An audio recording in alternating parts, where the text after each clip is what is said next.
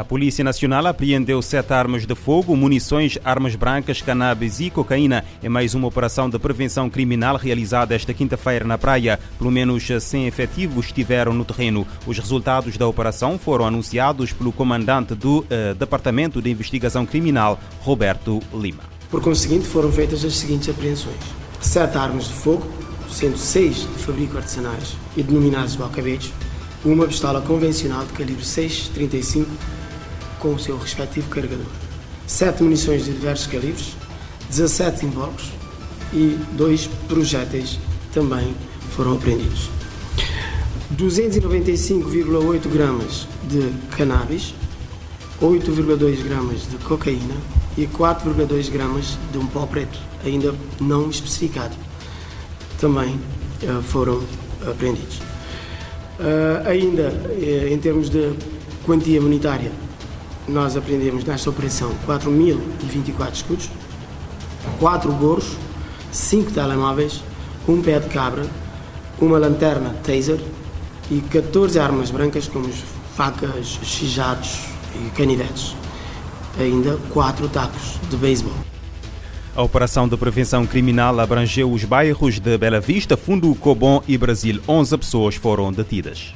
A finalidade desta operação foi de prevenir e reduzir o risco de cometimento de crimes uh, com a utilização de armas, mas também o controle, a detenção, a localização e a apreensão delas, principalmente das de fogo, que estejam em situações de posse ilegal e que podem estar associadas a outros delitos, como sejam assaltos, agressões e brigas de grupo. Durante a operação foram realizadas buscas em oito casas, mediante mandatos emitidos por entidade competente, e quanto aos resultados, a nível da prevenção criminal, 201 pessoas foram abordadas e revistadas, e destas, 5 foram conduzidas à área SIC para identificação e outras averiguações. 11 foram detidas, sendo 5 em flagrante delito e 6 fora de flagrante delito por cumprimento de mandado de detenção. Roberto Lima diz que durante a operação foram aplicadas coimas no valor de mais de 270 mil escudos por diversas infrações de trânsito.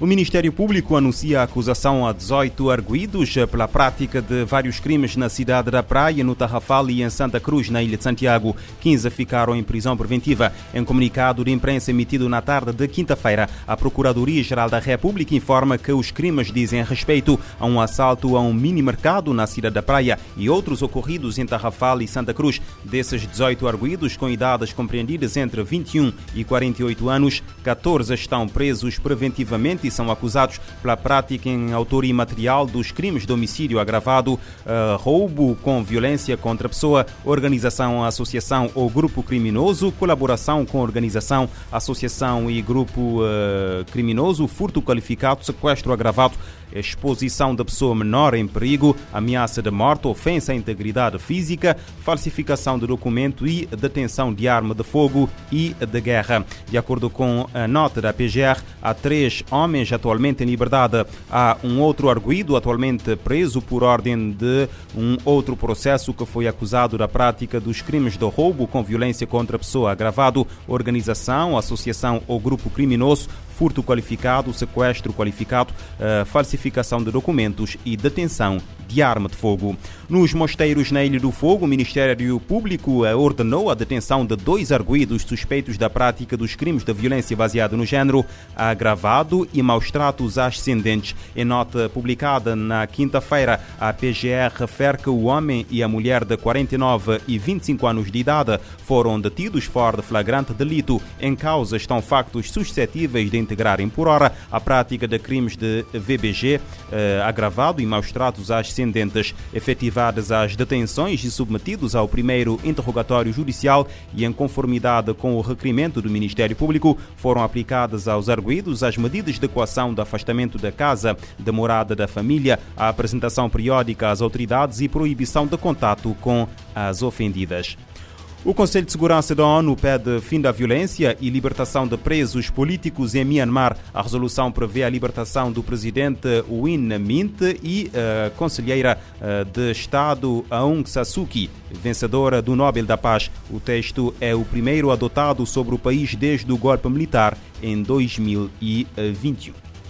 Nesta quarta-feira, o Conselho de Segurança adotou uma resolução sobre a situação em Mianmar, exigindo que o governo cesse todas as formas de violência e liberte os presos políticos, incluindo o presidente In Mint e a conselheira de Estado e Prêmio Nobel da Paz, Aung San Suu Kyi. Essa é a primeira vez desde o golpe militar em fevereiro de 2021 que o Conselho de Segurança adota uma resolução sobre a situação em Mianmar. Na votação, 12 dos 15 membros do Conselho de Segurança votaram a favor e três países, China, Índia e Rússia, se abstiveram. Assim, o texto foi aprovado.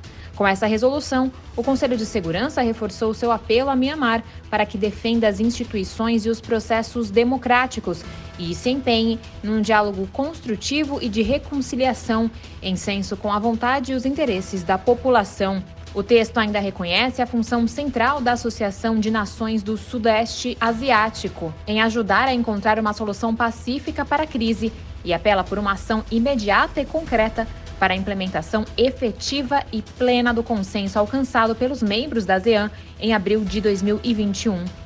Além disso, a resolução afirma a necessidade de um acesso humanitário pleno, seguro e sem entraves, e destaca a necessidade de estender a assistência a todos os necessitados em Mianmar, bem como garantir a proteção e segurança adequadas ao pessoal humanitário e médico. Da ONU News em Nova York, Mara Lopes. Desde fevereiro passado, o golpe provocou protestos e levantes armados em Myanmar, resultando em mortes e milhares de prisões. Infraestruturas civis, incluindo de educação, saúde e energia e outras instalações também foram atacadas.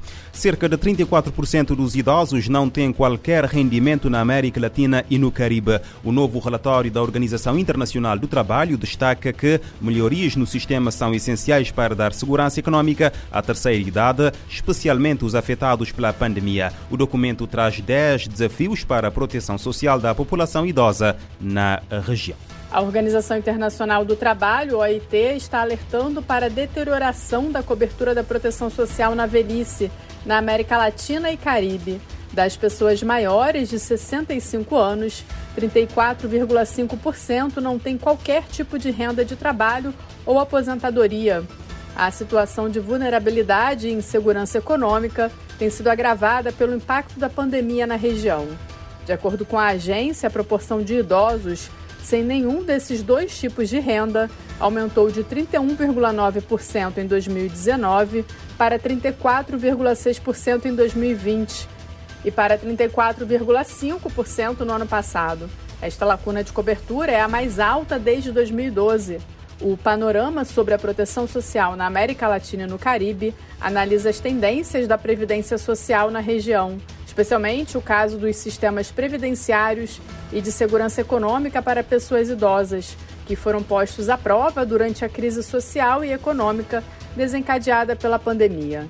Segundo a análise da OIT, a pandemia evidenciou a importância dos sistemas de proteção social como um conjunto de políticas e programas que garantem uma cobertura integral contra os diferentes riscos ao longo da vida, especialmente para os mais vulneráveis.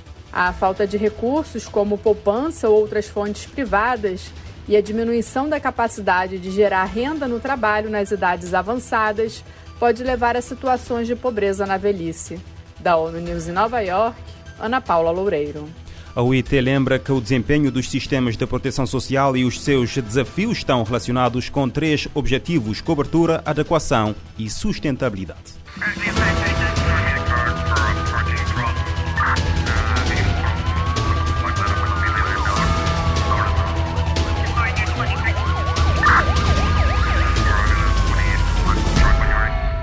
Este programa está disponível em formato podcast no Spotify e em radiomorabeza.cv.